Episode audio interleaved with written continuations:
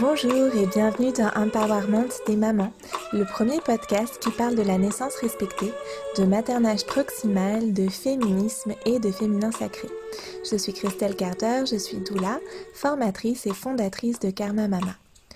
Dans ce podcast, nous nous retrouvons toutes les semaines ou presque pour échanger avec des femmes inspirantes pour des épisodes solo autour des thématiques qui sont chères aux mères, aux familles et à celles et ceux qui les accompagnent.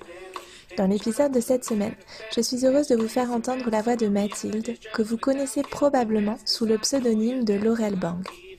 Cette voix justement qui crée et chante des comptines et berceuses qui mettent en lumière le portage, l'allaitement et le maternage proximal et que personnellement j'adore.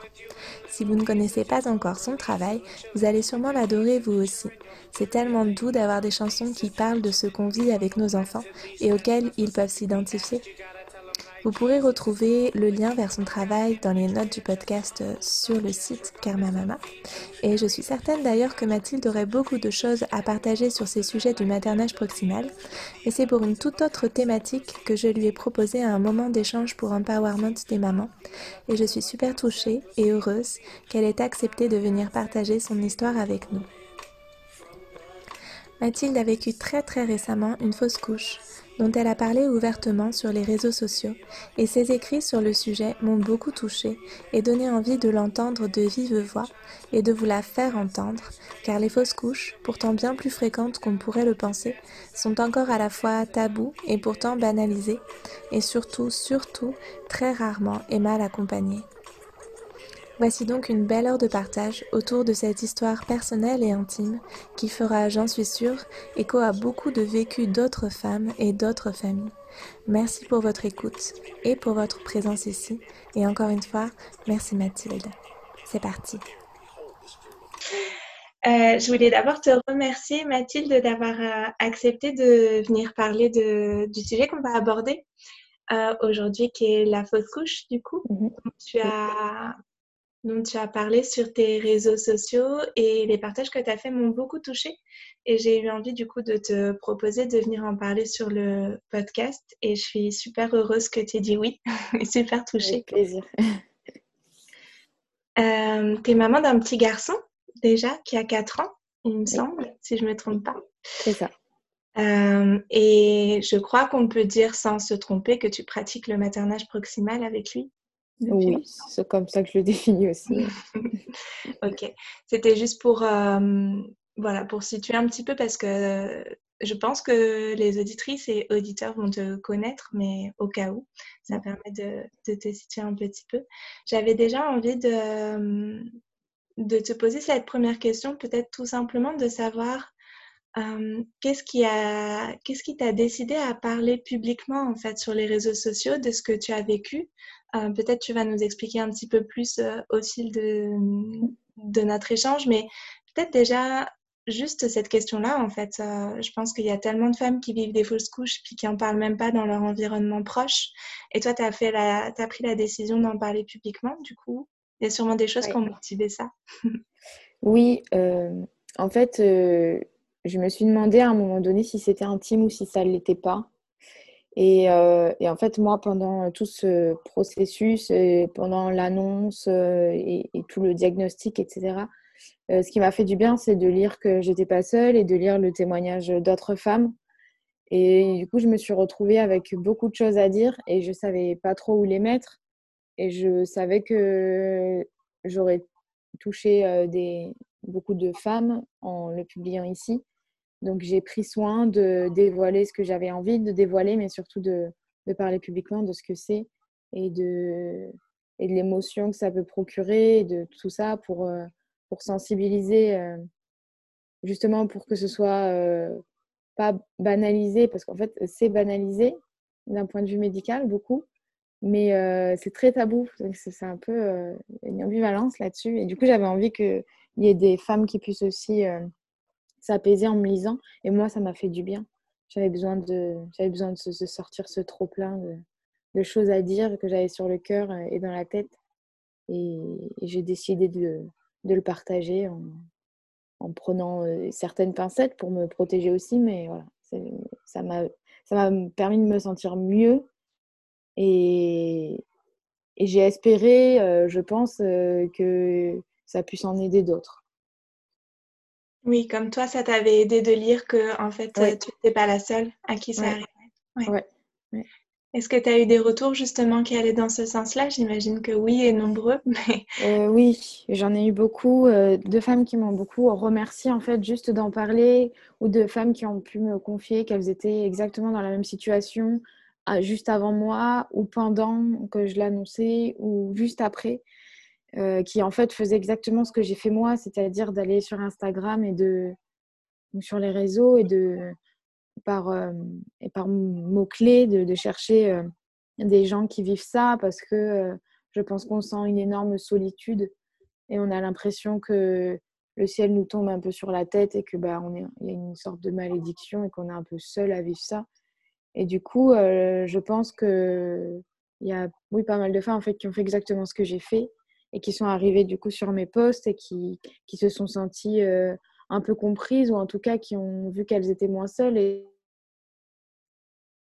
parce que c'était aussi pour ça que je l'ai fait quoi. Bien sûr, oui. C'est important ce que tu dis, je pense aussi, on l'entend en filigrane et puis tu en as parlé euh, dans tes posts, mais il y a cette notion peut-être aussi, même dans le fait de savoir qu'on n'est pas seul à vivre ça, qu'il y ait aussi une reconnaissance justement de ce qu'on a vécu en fait. Euh, du fait que ben, cette grossesse, elle a existé, que notre corps, il a commencé à se transformer, qu'on s'est projeté et que c'est pas comme s'il y avait juste un, retour en arrière. Il s'est vraiment passé quelque chose. T'en parles dans, dans, tes posts de ça Oui, euh, c'est vrai, oui, le besoin de le besoin de reconnaissance, il est assez fort parce que on veut nous faire entendre que ben, ça y est, c'est fini et puis maintenant voilà. Sauf que ben, ça a été là et que on le sait, on y pense tout le temps et, euh, et, c'est important en fait que l'entourage euh, prenne conscience de qu'il y a eu cette grossesse et que ces gens-là auraient pu être euh, l'entourage de ce bébé s'il si, était né. Et puis même pour nous, en fait, prendre conscience aussi parce qu'on a un peu envie de, mettre la, tête dans le sable quoi, et de se dire que bon, bah, allez, c'est fini et de dire non, ça a vraiment existé. Maintenant, tout ça, qu'est-ce que j'en fais comment je le vis ben, Ça, chacune euh, fait son chemin. Mais euh, voilà, c'est important de, de, sentir, de pas oublier, ouais, c'est ça, que ça existait que ce soit, que ce soit reconnu. quoi. C'est une, étape, mais il faut qu'elle existe. Est-ce que du coup, toi, tu avais parlé euh, de ta grossesse à ton entourage, justement, de ce début de grossesse? Je te pose la question parce qu'en fait, beaucoup de femmes font le choix de ne pas en parler avant les, les, les trois mois euh, mm. où ça reste un peu euh, secret en général. Puis beaucoup de femmes vivent leur grossesse, début de grossesse et fausse couche quand ça arrive, très seules en fait. Et il me semble que tu dis dans tes posts que tu as été vraiment bien entourée par ton, ta famille et tes amis. À quel moment tu leur en as parlé? Comment ça s'est passé pour toi? Quel choix tu as fait par rapport à ça? Euh, moi, j'avais choisi de ne pas le dire ce coup-ci. J'avais envie de pas faire comme la première fois, plus par, euh, par challenge, comme ça. Je m'étais dit, bon, allez, je dis rien, je ferai des surprises. Voilà, c'était plus dans cette optique-là. parce que je me rappelle qu'à ma première grossesse, je l'avais annoncé à un ami très tôt. Enfin, j'étais enceinte de un mois et demi et, m'avait un peu regardé avec euh, des yeux euh, euh, voilà, inquiets. Genre, oui, mais c'est un peu tôt, s'il se passe quelque chose. Et je me rappelle déjà lui avoir répondu que s'il se passait quelque chose, j'avais envie que les gens soient là pour moi et qui voilà, que tant pis, quoi. Que enfin, il, pourrait être là, du coup, et je serai accompagnée. Là, j'ai pas fait ce choix-là. Mais du coup, ça a été en fait, je regrette pas du tout. Si c'était à refaire, je referais pareil. Mais du coup, ça a été plus compliqué euh, de chercher de l'aide en expliquant pourquoi, parce qu'on doit annoncer euh, qu'on était enceinte et puis qu'on ne l'est finalement pas, euh, alors qu'on n'avait rien dit. Donc, il y a l'annonce en même temps d'une grossesse et en même temps d'une grossesse qui ne va pas évoluer. Et du coup, ça a ce côté un peu, c'est un peu particulier du coup pour commencer à en parler, parce qu'il faut tout annoncer en même temps. Mais euh, du coup, je suis allée chercher juste euh, les bonnes personnes, c'est-à-dire ça à qui je pouvais le dire euh, de façon brute et, et que ça voilà que ça fasse pas de enfin, que ce soit pas compliqué quoi mais du coup pour ça j'ai été j'ai été assez bien, assez bien entourée, même très bien entourée par mon conjoint, beaucoup, et des, les amis qui, qui, ont été là pour moi. Quoi, quand, pour ça, je, je, suis assez reconnaissante. Ça un peu permis, ça, permet beaucoup l'entourage de, de s'apaiser parce que on a, besoin d'être un petit peu porté à ce moment-là. Tu parles de ton conjoint, comment ça s'est passé je, pense surtout, ça m'a beaucoup touché en fait, ce que tu racontes d'avoir vécu l'échographie dans la, moment de laquelle tu as appris que en fait la grossesse serait pas évolutive. D'après les dates que j'ai vues sur tes posts, en fait, ça s'est passé pendant le confinement, c'est ça? Euh, on était juste sortis. C'était le 14 mai, donc on était sortis depuis trois jours. On n'était plus confinés, mais il y avait des, mesures encore, euh, encore très strictes euh, et surtout dans, les, dans les milieux médicaux. Du coup, tu as vraiment vécu ça toute seule, en fait Oui. J'étais toute seule sur, le, sur la table d'échographie et puis, et puis après, en fait, tout l'après, mon mari a pu juste me déposer devant, le, devant les cabinets. Quoi. Comment vous avez fait du coup pour, euh, si tu veux bien nous en parler, si on peut mettre des mots dessus, il n'y a peut-être pas vraiment de mots qu'on peut mettre, mais euh, peut-être tu vas en trouver quelques-uns.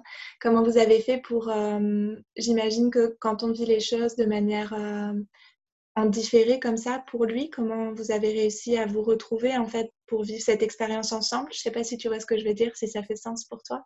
Euh, tu veux dire comment j'ai pu lui. Enfin, l'annonce euh, pour lui, comment il a pu le. Ouais, euh, ça passe par ça aussi. Puis comment, voilà, comment il t'a accompagné là-dedans? Comment vous avez pu le vivre ensemble, malgré le fait qu'en fait, les moments forts. pas là. Bah alors, bon, déjà à la sortie de l'échographie, donc lui m'attendait assez impatiemment.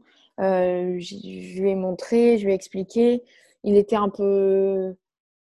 En fait, j'ai senti qu'il était très attristé mais surtout euh, de me voir euh, mal et de savoir ce qui m'attendait.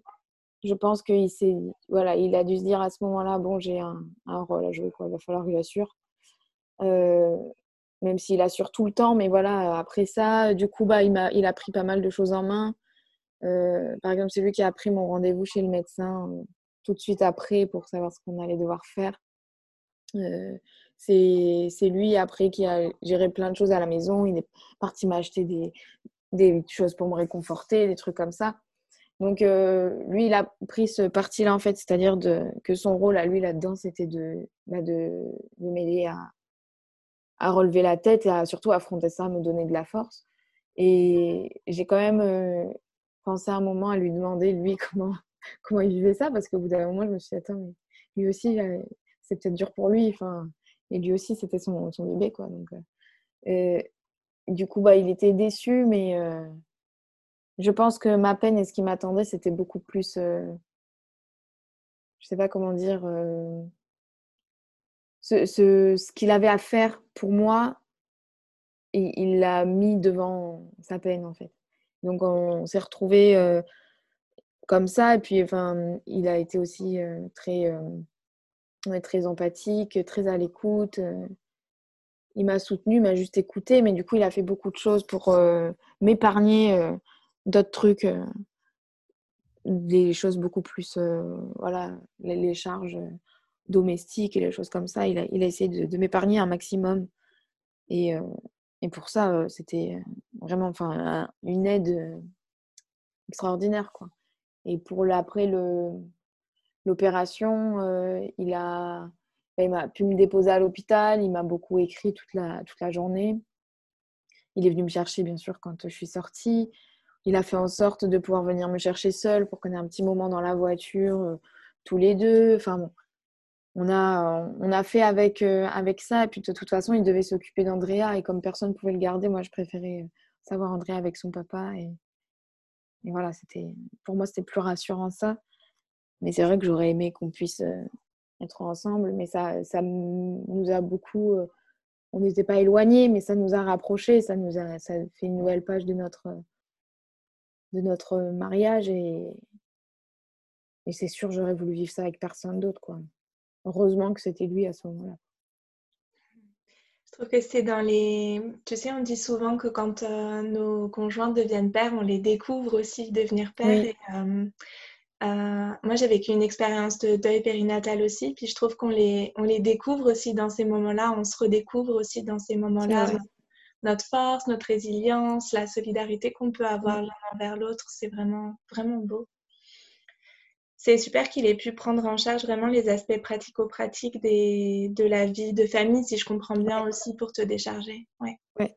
Bon, même s'il le fait euh, déjà habituellement, mais là particulièrement. Quoi. Oui, il a pris ta part en plus de la sienne. Quoi. Ouais. Mm. Et mm, tu parles de, de l'opération. Si j'ai bien compris, du coup, euh, tu as été, tu as vécu une, euh, une anesthésie générale. Je sais qu'il y a il y a plusieurs euh, possibilités qui se présentent selon les cas. Est-ce que toi, tu as eu le choix de... Est-ce qu'on est qu'on t'a... Voilà, est-ce que le corps médical t'a présenté un choix ou est-ce que en fonction de la situation que toi, tu vivais, c'est ce qui t'a été vraiment euh, préconisé, orienté? Comment ça s'est passé euh, ce temps entre l'annonce et, et l'opération?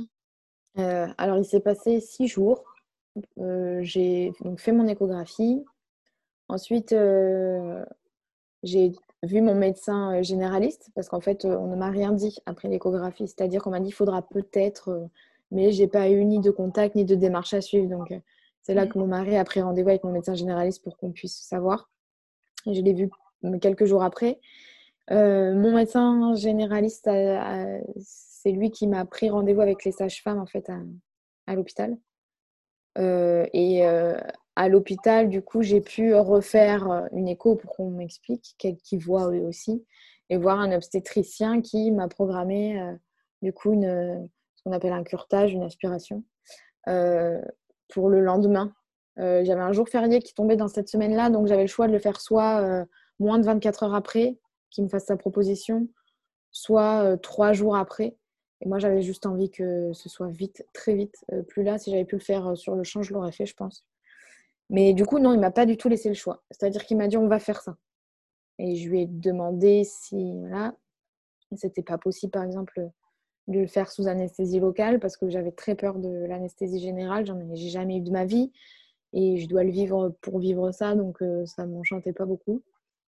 Euh, et il m'a dit que non, voilà, il voulait pas me mettre en anesthésie locale parce que euh, il voulait pas du tout prendre le risque que je ressente quoi que ce soit euh, et, que je puisse bouger et qu'il y ait des accidents comme performer, perforer euh, l'utérus ou, quoi. Donc, euh, mais il m'a pas même pas proposé par exemple la voie médicamenteuse. Je pense que c'était trop, il était trop gros en fait mon sac gestationnel, donc ça aurait, j'aurais peut-être risqué une hémorragie ou de toute façon de subir euh, ensuite quand même un curtage. Donc euh, on m'a proposé ça, je savais que c'était pas douloureux et que c'était rapide, donc euh, j'ai pris sur moi et, je l'ai fait. D'accord. Pour les, les, personnes qui écoutent, en fait, effectivement, comme tu dis, il y a plusieurs options. Il y a hum, l'aspiration le curtage par, par anesthésie locale, mais on dit que ça peut qu'il peut y avoir plus de risques effectivement de laisser des traces au niveau de, de l'utérus. Et euh, par voie médicamenteuse, il faut effectivement que, euh, comme tu dis, euh, la grossesse soit vraiment au début parce que sinon, il peut, elle peut ne pas être, comme on dit en termes pas très jolis, mais pas être complètement évacuée. Ouais. ouais. donc, si je comprends bien, as fait... toi, ce qui a motivé ton choix, c'était de, de, de, pouvoir vite euh, que, la, que, voilà, que cette étape-là se termine vite en fait. Oui, c'est ça. Ouais. C'était... Et il y a quand même eu six jours. Comment ça s'est passé? Enfin, ça me paraît déjà long. Moi, je sais que j'ai, été dans une situation euh, euh, pas exactement similaire, mais qui me renvoie à beaucoup de choses personnelles et ça a duré déjà trois jours et ça me paraissait déjà très long. Là, c'est le double. Oui.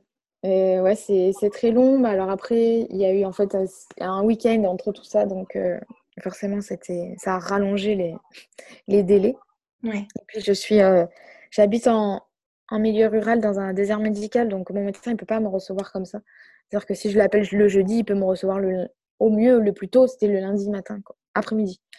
Donc, c'était pas possible qu'il me voie avant. Et encore, et, du coup, il, avait, il m'avait casé entre deux, deux patients, quoi, je crois. Donc, euh, donc ce que j'ai fait pendant euh, ces jours-là, Alors en fait, c'était l'anniversaire d'Andrea, le jour où je l'ai appris. Ce qui fait qu'on était pas mal occupés. Euh, donc euh, j'ai eu un jour euh, où Andrea était à l'école, c'était un vendredi. Et là, à vrai dire, je ne sais plus trop ce que, ce que j'ai pu faire de ma journée. Mais après, le, le week-end, on avait des amis à la maison pour l'anniversaire d'Andrea, le samedi. Enfin, on a, on a fait des choses, j'ai fait beaucoup de choses, j'ai essayé de beaucoup bouger, de faire des, faire des trucs, quoi. Mmh, et, tu t'es occupé l'esprit. Oui, totalement. et puis après, bah, après le rendez-vous chez le médecin, en fait, du coup, c'était un lundi. Le mardi, j'ai passé la journée entre les rendez-vous à l'hôpital pour programmer l'opération. Et le mercredi, et le mercredi, j'étais donc en, ambulatoire pour, pour le curtage. Donc en fait, j'ai passé trois jours à, voir des médecins mmh. au début de la semaine d'après. Mais voilà, j'ai fait en sorte, oui, de m'occuper l'esprit. Et puis, bah, du coup, j'avais quand même de quoi me concentrer parce que je devais faire l'anniversaire du, du, petit. Donc c'était aussi des moments de joie dans tout ça qui m'ont qui permis d'avancer. quoi. Oui, ça t'a permis de tenir aussi sans doute d'avoir ton fils et puis de ouais, un moment où il y avait des choses à célébrer. Oui, complètement. Ouais. Et puis de voir, de, voir des gens, quoi. De voir des gens. Et puis dans le, dans le lot de nos amis, il y en avait qui étaient au courant. Donc voilà, c'était c'était serein. J'avais pas besoin trop de, de me cacher, de cacher que j'étais pas forcément bien. C'était voilà, j'étais à l'aise, à ma place et, et du coup apaisée aussi, quoi. C'est beau de pouvoir être authentique dans ces moments-là aussi. Euh, je trouve. Et tu parlais de, dans, dans tes posts que j'ai lus avec attention, que j'ai relus avec attention ce matin, tu parlais de. Tu as, écrit une belle formule, je trouve, euh, qui m'a fait penser qu'effectivement, tu avais dû avoir un laps de temps assez, euh, assez long quand même, où tu parles de porter la vie et porter la mort. Et c'est quelque chose que, que, je trouve hyper qui est encore vachement tabou quand même dans notre société, mais je trouve qu'en en allant dans le temps, parce que moi j'ai 34 ans, du coup je suis plus innocente comme au moment de ma toute première grossesse, euh, je trouve que la mort, elle est quand même vraiment intimement liée, tu vois, à, à ce moment vraiment de la périnatalité. Et même encore après, euh, on connaît, euh, je pense, toutes maintenant des personnes qui ont malheureusement vécu la perte tragique de leurs enfants. Et, je me demandais ce que ça avait changé pour toi dans le fait de, tu sais, dans, ta maternité en fait. Euh, parce que je trouve que c'est une part de la maternité qu'on occulte totalement au départ, tout du moins, qu'on va peut-être être maman avec des deuils en fait. Tu vois ce que je veux dire? Oui, oui, c'est sûr. Euh, alors dans ma maternité, euh, je en soi, dans mon quotidien de mère, j'ai pas l'impression que ça ait enfin changer si j'ai toujours eu de toute façon par exemple très peur de, de perdre mon fils mais euh, quelle mère ne, vit pas. En fait on vit avec aussi ce je crois cette notion de ben, la mort on, vit avec beaucoup plus fort quand on a un enfant parce que c'est quelque chose qui est terrifiant et, et, et à la fois inconcevable. Donc euh, je, pense qu'on le vit beaucoup plus. Enfin on le vit beaucoup plus intensément cette cette peur là après, euh, en tant que ma maternité dans le désir d'avoir euh, des enfants, euh, il y a quelque chose qui m'a beaucoup frappée, c'est que j'ai remarqué tout, tout ce qu'on peut dire depuis toutes ces années, depuis que je suis devenue maman, que sur la parentalité, sur la façon de faire avec ses enfants, sur voilà, si on doit allaiter, faire du cododo, tout, tout ce qui est maternage. et, et ça m'a été reproché, en fait, d'être trop, trop trop cette mère-là, trop épanouie par tout ça, que c'était angoissant et tout. Et, euh, du coup, je me suis un peu remémoré ce genre de reproches en me disant que, en fait, le, plus angoissant quand on devient mère, c'est pas de savoir si on va faire tout ça. Euh, c'est pas de savoir si euh, on va être une, une, bonne mère avec son enfant, parce que voilà, on fera ce qu'on peut, mais c'est pas de savoir si on va allaiter une semaine ou trois ans, c'est pas de savoir si on va dormir avec. Enfin, je pense que vraiment le plus angoissant euh, quand on a un désir de maternité, c'est de savoir si cet enfant-là, on pourra le, un jour ou pas le prendre dans ses bras, quoi. Quand on est enceinte ou quand on a envie d'avoir un enfant ou quand on projette, quand on projette ça, c'est ça en fait le plus angoissant. Pas tellement ce qu'on va faire après, je trouve. C'est de, de, savoir si on, va, si on va le rencontrer vraiment, cet enfant-là, un jour. Et du coup, j'ai pris conscience de ça euh, dans ma maternité et mon, désir de l'être. C'est que, en fait, le, voilà, le plus dur, le plus dur, le plus, le plus angoissant, c'est de savoir si notre enfant, le, on le connaîtra. D'ailleurs, tu parles, et, c'est quelque chose que j'avais vraiment perçu aussi. Euh, c'est hyper touchant de, de t'entendre poser ces mots-là. Je te remercie vraiment de parler avec euh, le cœur aussi ouvert. Et tu parles dans tes posts, tu as une, belle formule et c'est vraiment exactement ce que j'ai ressenti euh, après mon propre deuil périnatal où tu parles du miracle que c'est de voir en fait des enfants, quoi, juste ça. Et je me rappelle que moi, c'était vraiment l'état dans lequel j'étais pendant plusieurs semaines. J'étais là, mais waouh, c'est tellement en fait, euh, chaque, chaque petit enfant que je voyais, chaque bébé que je voyais, je me disais, mais c'est un miracle, quoi, comment ils ont fait, c'est ouf. Oui, c'est vrai, je je me rappelle ce moment, puis encore, hein, en fait, euh, quand je vois des femmes enceintes ou, des bébés, je me dis, c'est incroyable, quoi. Euh, parce que bah, moi, là, j'ai pas, ça n'a pas marché et j'ai l'impression, du coup, que on est dans aussi cette acceptation de l'échec en se disant, ça marchera peut-être jamais. Enfin, voilà, j'ai du mal, on a du mal vraiment à entendre ce discours, euh, mais ça marchera la prochaine fois. Mais là, on est vraiment, quand tu viens de vivre ça, ton, Enfin, le truc, c'est de se dire que. On se le dit pas tout, hein, je sais pas, mais je vois vraiment ce truc comme. Oh, c'est incroyable de le vivre, quoi. Comme si nous, ça nous était jamais arrivé et que ça arrivera jamais, du coup, quoi. Parce que c'était celle-là qu'on attendait de, grossesse, qu'elle soit surprise ou pas. Du coup, c'est un minimum projeté dedans. Et, c'est celle-là qu'on avait imaginée. Et celle-là, elle arrivera jamais. Effectivement, du coup, quand on voit les, quand on voit les autres, euh, ça me paraît tellement ouais, de l'ordre du miracle les gens enceintes ou, qui ne le vivent jamais aussi. Je trouve ça, euh, pour l'instant, ouais, beaucoup euh, assez euh, incroyable et, rare. Comme si, oui, voilà, j'ai l'impression que c'est hyper rare en fait d'être enceinte et de faire des enfants. Mmh. Et en même temps, si vous faites le choix d'avoir un, une troisième grossesse du coup et un autre enfant, ben, tu seras sans doute différente de ce que tu as été dans cette grossesse-là, puisqu'il y aura eu cette expérience entre les deux. Et euh, c'est fou de se dire qu'on ne peut pas non plus savoir comment ça sera à ce moment-là, du coup, si ce moment arrive, si c'est votre choix. Mmh. Ouais, c'est ça... qui, fait... qui fait peur. tu as cette appréhension un peu? Euh, Oui, beaucoup. Pour l'instant, je ne sais pas où on en est euh, là-dedans. Vraiment, je n'ai pas trop de projection. Mais je sais que j'ai perdu l'insouciance, quoi ce truc que, que j'avais pour Andrea où j'étais absolument persuadée que. J'ai eu très peur aussi pour Andrea, mais voilà, le, le...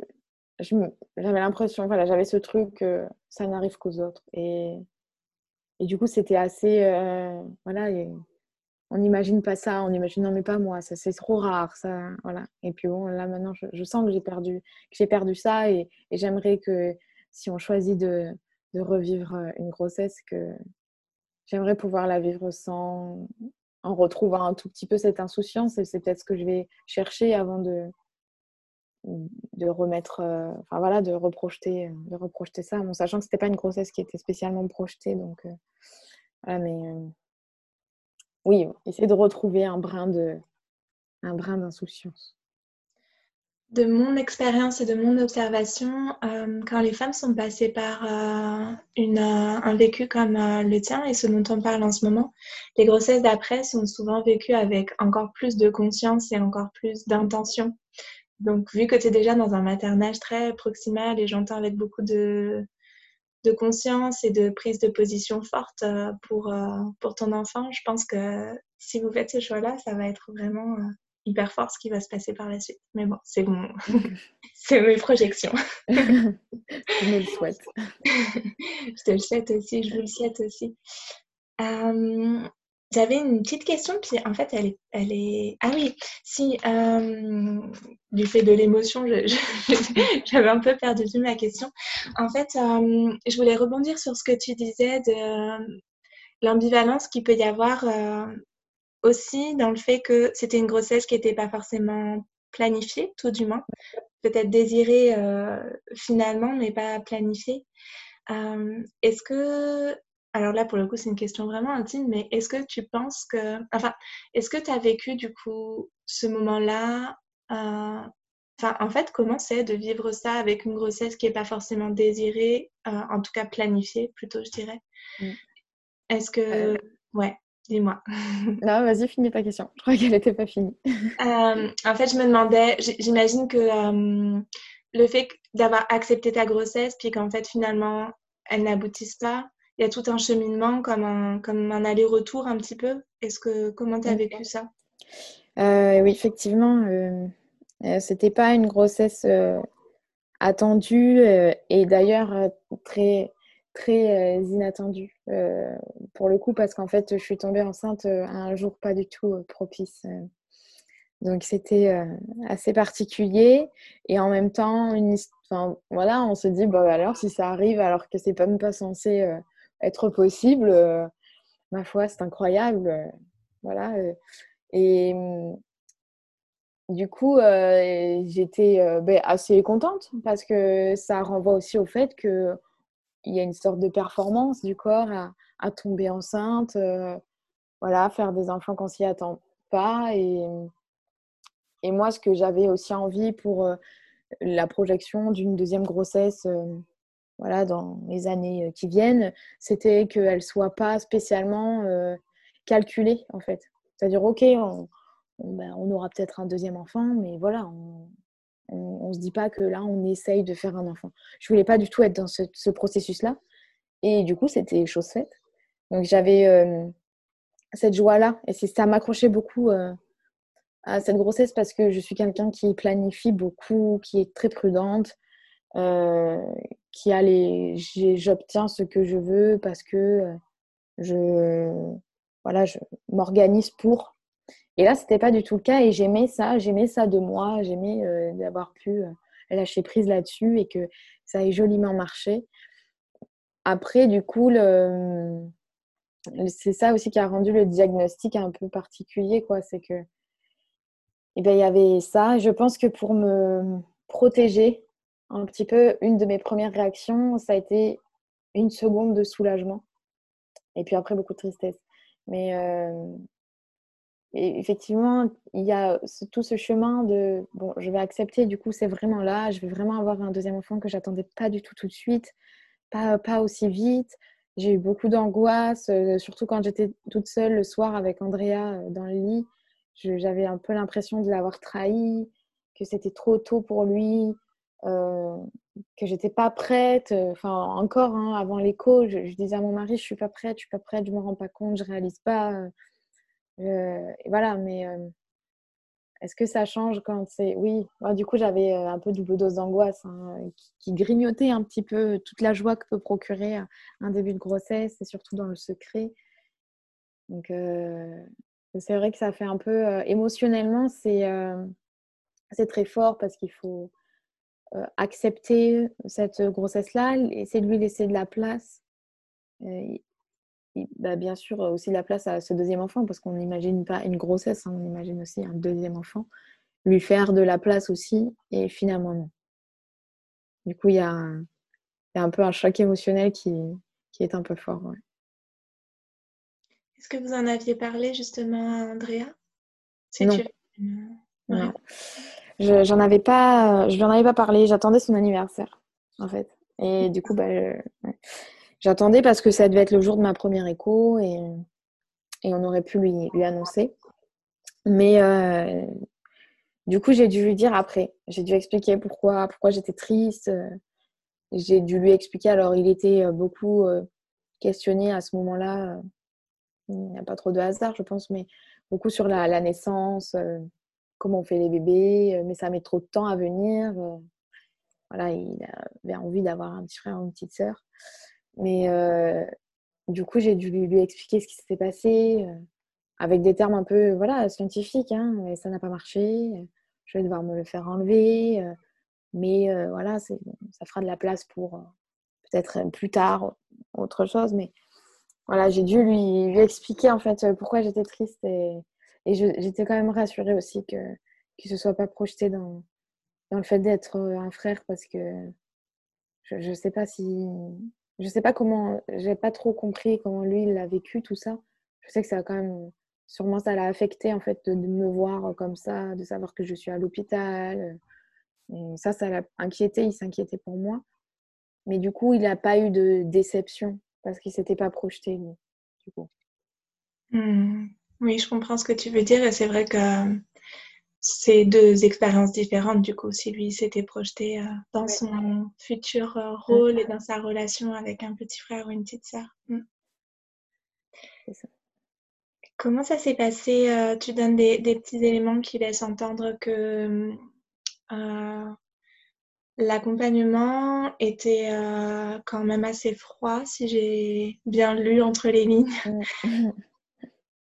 Euh, au moment de l'annonce, euh, au moment de l'échographie, et même après, tu parles de l'environnement euh, de l'opération, en fait. Et je trouve que c'est important de d'en parler parce que on n'est pas trop préparé à ça. Bon, on n'est jamais préparé à, vivre une expérience comme ça de toute façon, mais en plus de ça, je trouve qu'on est vraiment mise un peu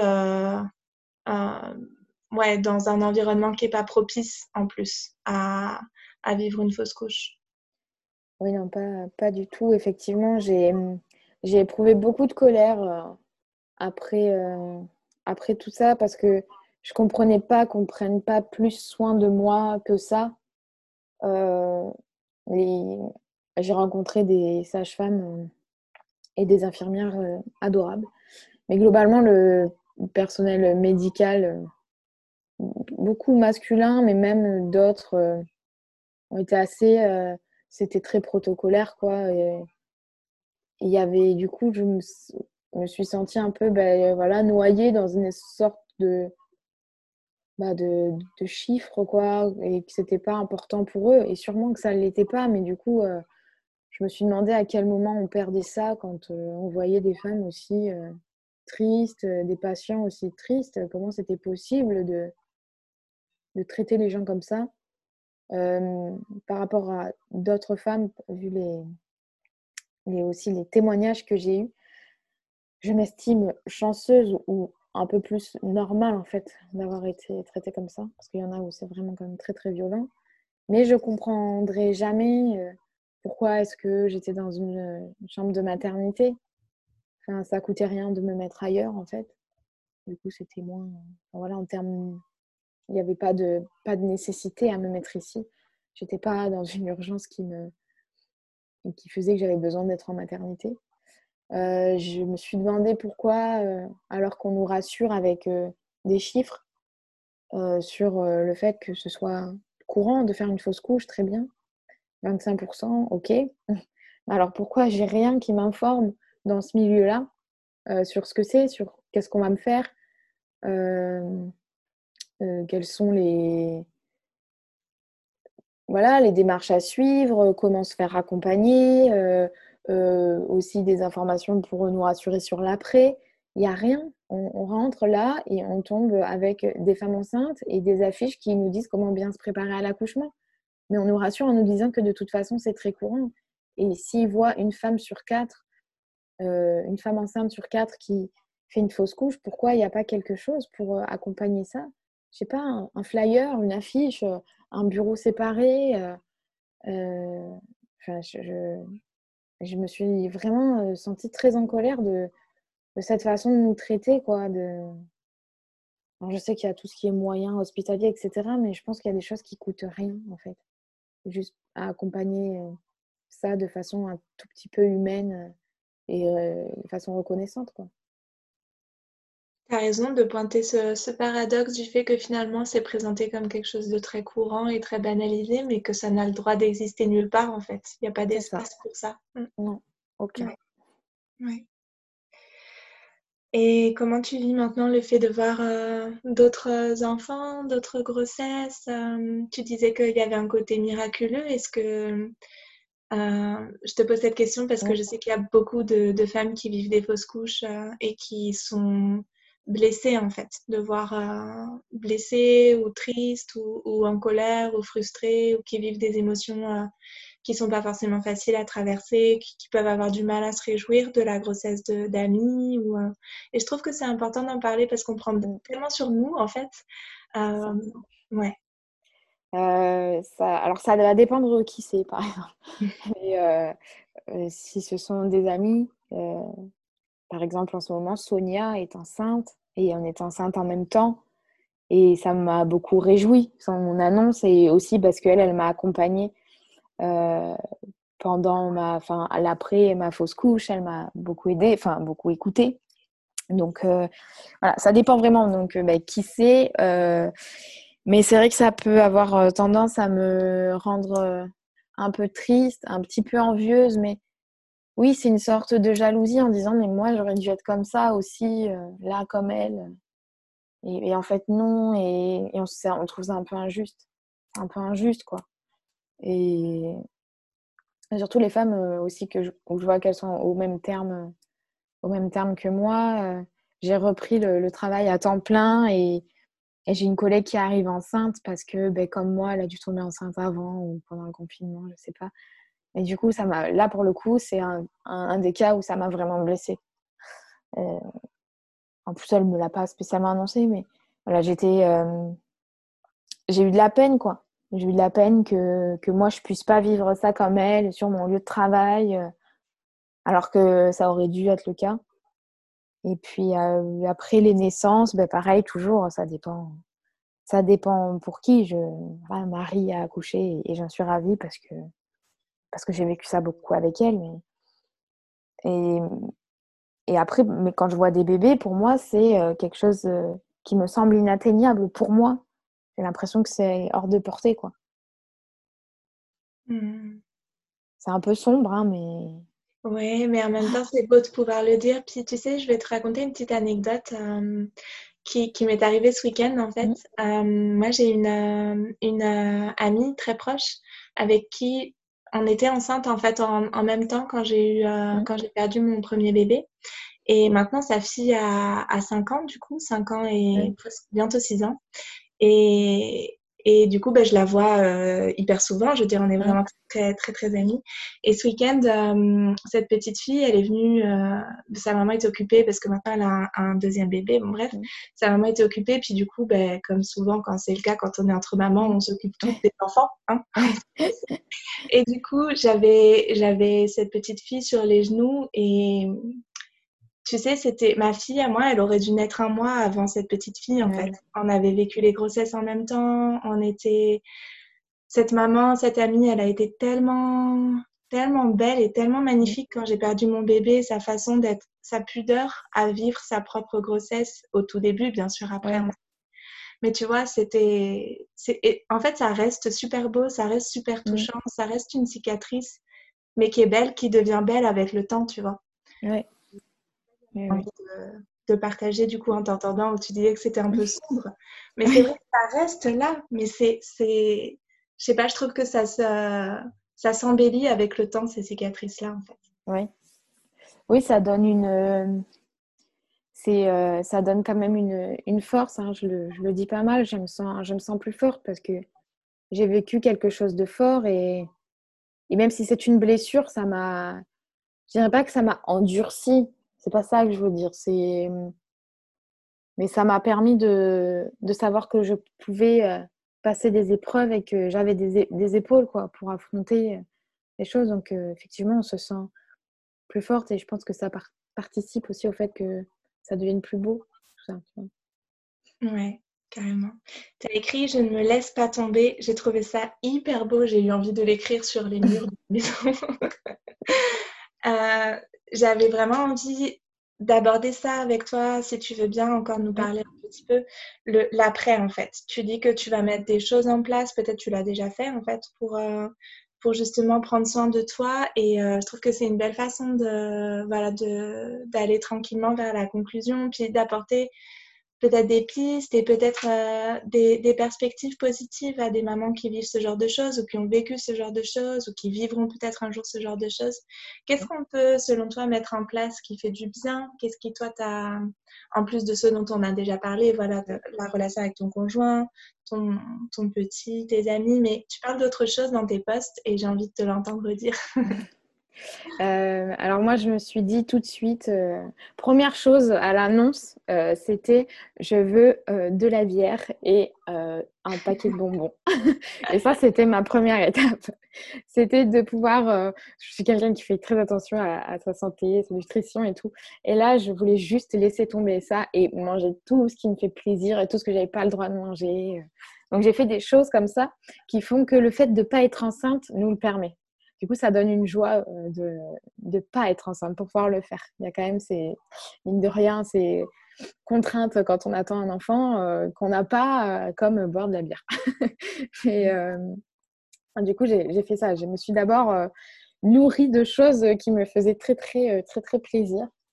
Des petites choses plus futiles aussi, comme je ne suis toujours pas immunisée contre la toxoplasmose, je ne pouvais pas manger les légumes et les petits fruits de ma serre euh, sans les laver avant.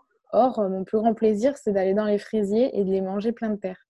Mmh. Donc euh, là, même encore, là, quand j'en mange, je, les mange comme ça avec de la terre dessus et, je, sais que je risque rien et ça me fait plaisir, mais une force.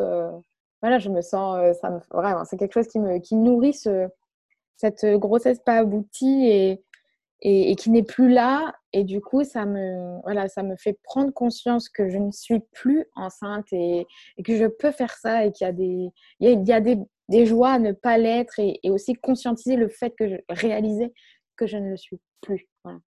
Et après, euh, je me suis acheté des choses.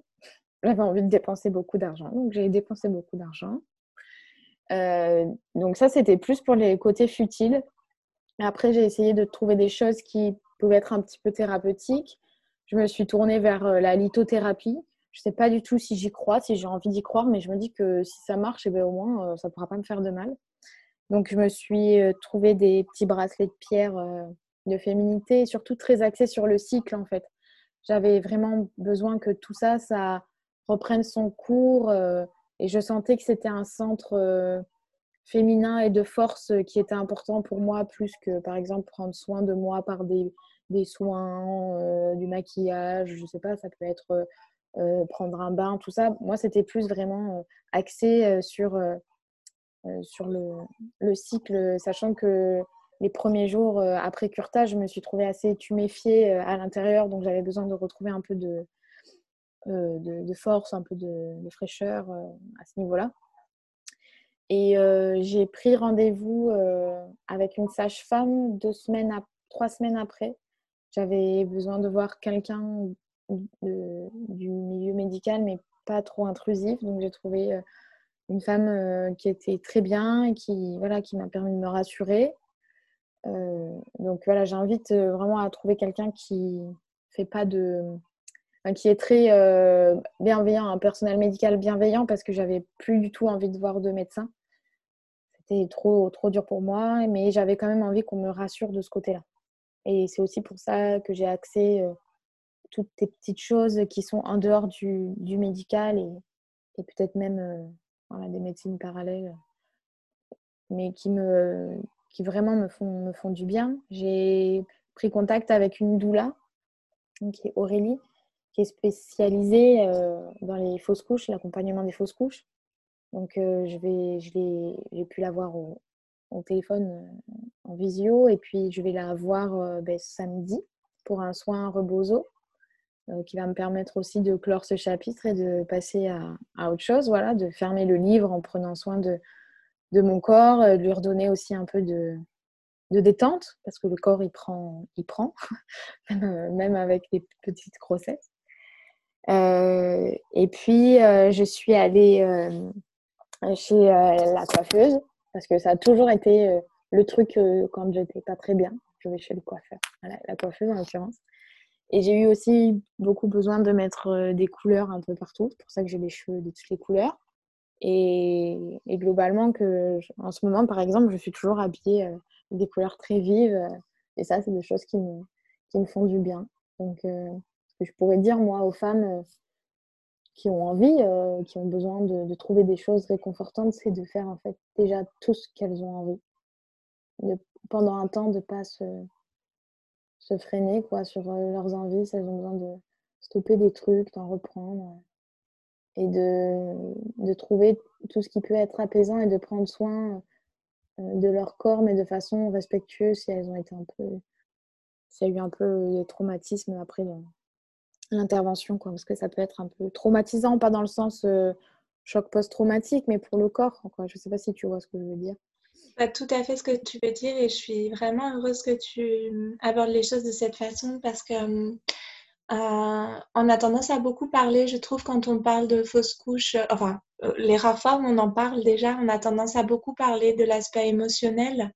Mm. Et c'est sûr qu'il est, il est important et il est, c'est très important d'en prendre compte.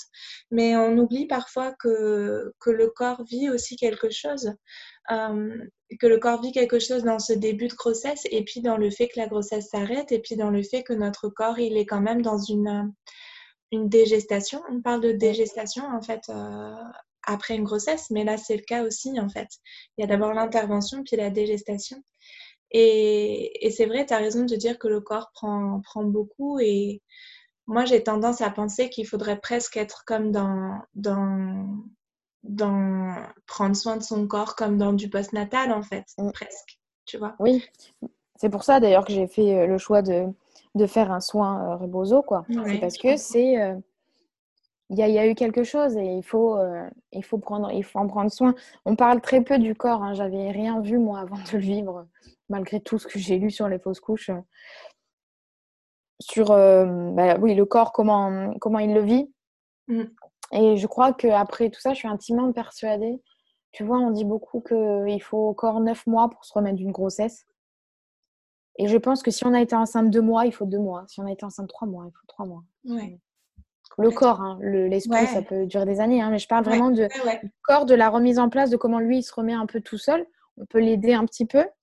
Mais euh, voilà, c'est pour ça. Euh, moi, j'ai repris le sport, mais euh, j'ai demandé, je me suis orientée. Tu vois, j'en ai fait pendant le, début de cette grossesse et tout. Mais là, je me suis axée sur des choses qui respectent, par exemple, mon, périnée, parce que je sens qu'à ce, à ce niveau-là, c'est peut-être pas comme après un accouchement d'un bébé de 3 kilos, mais il y a quelque chose qui se passe vraiment dans, tout le corps. Euh, et... Mais ne serait-ce que de par le, jeu des hormones, en fait, nos tissus ils mm. sont transformés. Enfin, mm. Il s'est vraiment passé quelque chose et le corps le sait. Donc, même si nous, on se raconte des histoires avec notre mental, le corps, il n'est pas dur du tout. Quoi. Non, pas du tout, ouais. Il peut y avoir plein de choses comme euh, se faire offrir des massages ou s'en faire soi-même. Il y a le rebozo, comme tu dis, l'alimentation, le fait de bien s'hydrater. Je le dis surtout pour les, pour les femmes qui nous écouteraient. Oui. Ouais. Et je regarde un petit peu s'il y a des choses que j'avais envie qu'on aborde avant qu'on se quitte. Je crois que j'ai un peu tout, tout balayé, comme on dit. Est-ce que toi, il y a des choses que tu trouverais importantes de, rajouter si, euh, si, je sais pas, peut-être non, pas du tout, mais s'il y a quelque chose auquel tu penserais de, dire à des femmes, soit qui traversent ça, soit qui sont enceintes maintenant? Mmh, Alors, à, celles qui sont enceintes euh, et que ça fait euh, pas encore trois mois et machin, et qu'on leur dit de pas se projeter, je je leur dirais de faire euh, bien comme elles veulent, mais de pas s'en vouloir de se projeter, de trop se projeter et d'y croire surtout, parce que c'est important, parce que si on nous dit souvent qu'on y a trop cru euh, et qu'on a fait une fausse couche, mais si on devait, si on devait croire au pire tout le temps, le monde serait bien triste. Déjà que c'est pas Jojo. Euh, et à celles qui le vivent, qui l'ont vécu, est-ce que je suis bien placée maintenant pour euh, dire euh, ce qu'il faut faire exactement Mais je peux dire ce que moi j'ai fait, c'est ce que j'ai fait dans ton, dans ton podcast. Euh, mais de prendre le temps, peut-être. C'est-à-dire ça, de mmh. faire confiance au temps. Parce qu'on a envie que ce soit vite derrière et, et, du coup, voilà, on veut que ça avance vite, être mieux vite. Je pense qu'on vit avec toute sa vie. C'est une blessure ou ça ne l'est pas, mais on vit avec toute sa vie. Donc, je pense qu'il y a le temps de, l'accepter et de, faire euh, page neuve derrière. Mais voilà, euh, il faut le, vivre euh, comme on l'entend et sans se, flageller, sans, vouloir d'être trop dans l'émotion de ça parce que ben, on a tendance à le banaliser et que si ça fait mal, ben, ça fait mal. On le vit comme ça et le vivre aussi intensément que ça vient. Quoi. Oui. Puis comme on, le vit aussi euh, quand on devient maman, quand la grossesse aboutit, on, sait mm. que c'est une expérience qui est finalement euh, euh, universelle, enfin universelle en tout cas, qui est, très banale d'avoir un enfant à, échelle collective, mais à échelle individuelle, c'est une vraie métamorphose, quoi. C'est une vraie transformation, c'est complètement unique, inédit. Puis en fait, c'est pareil avec, avec les fausses couches ou avec toutes les expériences qui viennent toucher notre féminité, notre maternité. Ouais. Il y a une dernière question, toute dernière que je pose toujours, euh, c'est euh, comment sont tes nuits? Mais, mais j'ai pas compris. comment sont tes nuits? Tes nuits, tes mes, nuits.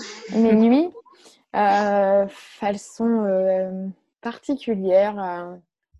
disons que je rencontre un peu, bah, c'est le lieu des angoisses un peu la nuit quand même. Donc c'est à ce moment-là que je me sens un peu plus chargée émotionnellement, mais euh, je dirais que ça, aurait, ça pourrait être pire.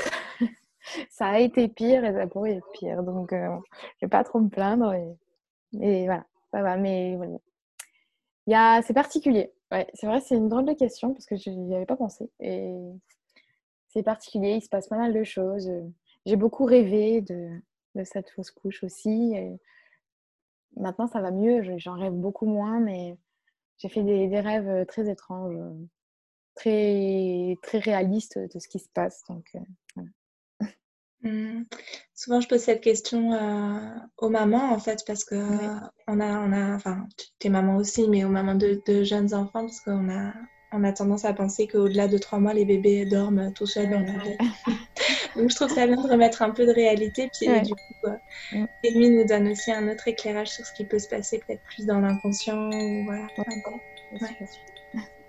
Je te remercie beaucoup Mathilde pour tout Merci beaucoup de m'avoir invitée. C'était euh, hyper beau de t'entendre. Merci. Merci beaucoup. À bientôt. Voilà, l'épisode de cette semaine touche à sa fin. Encore un grand merci Mathilde pour ce temps passé ensemble et merci à vous également pour votre présence sur ces ondes.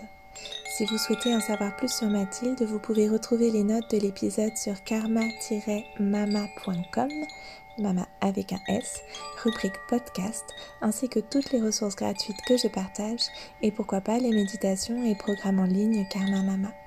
Je vous souhaite une très belle semaine, prenez bien soin de vous et à très vite pour un prochain épisode.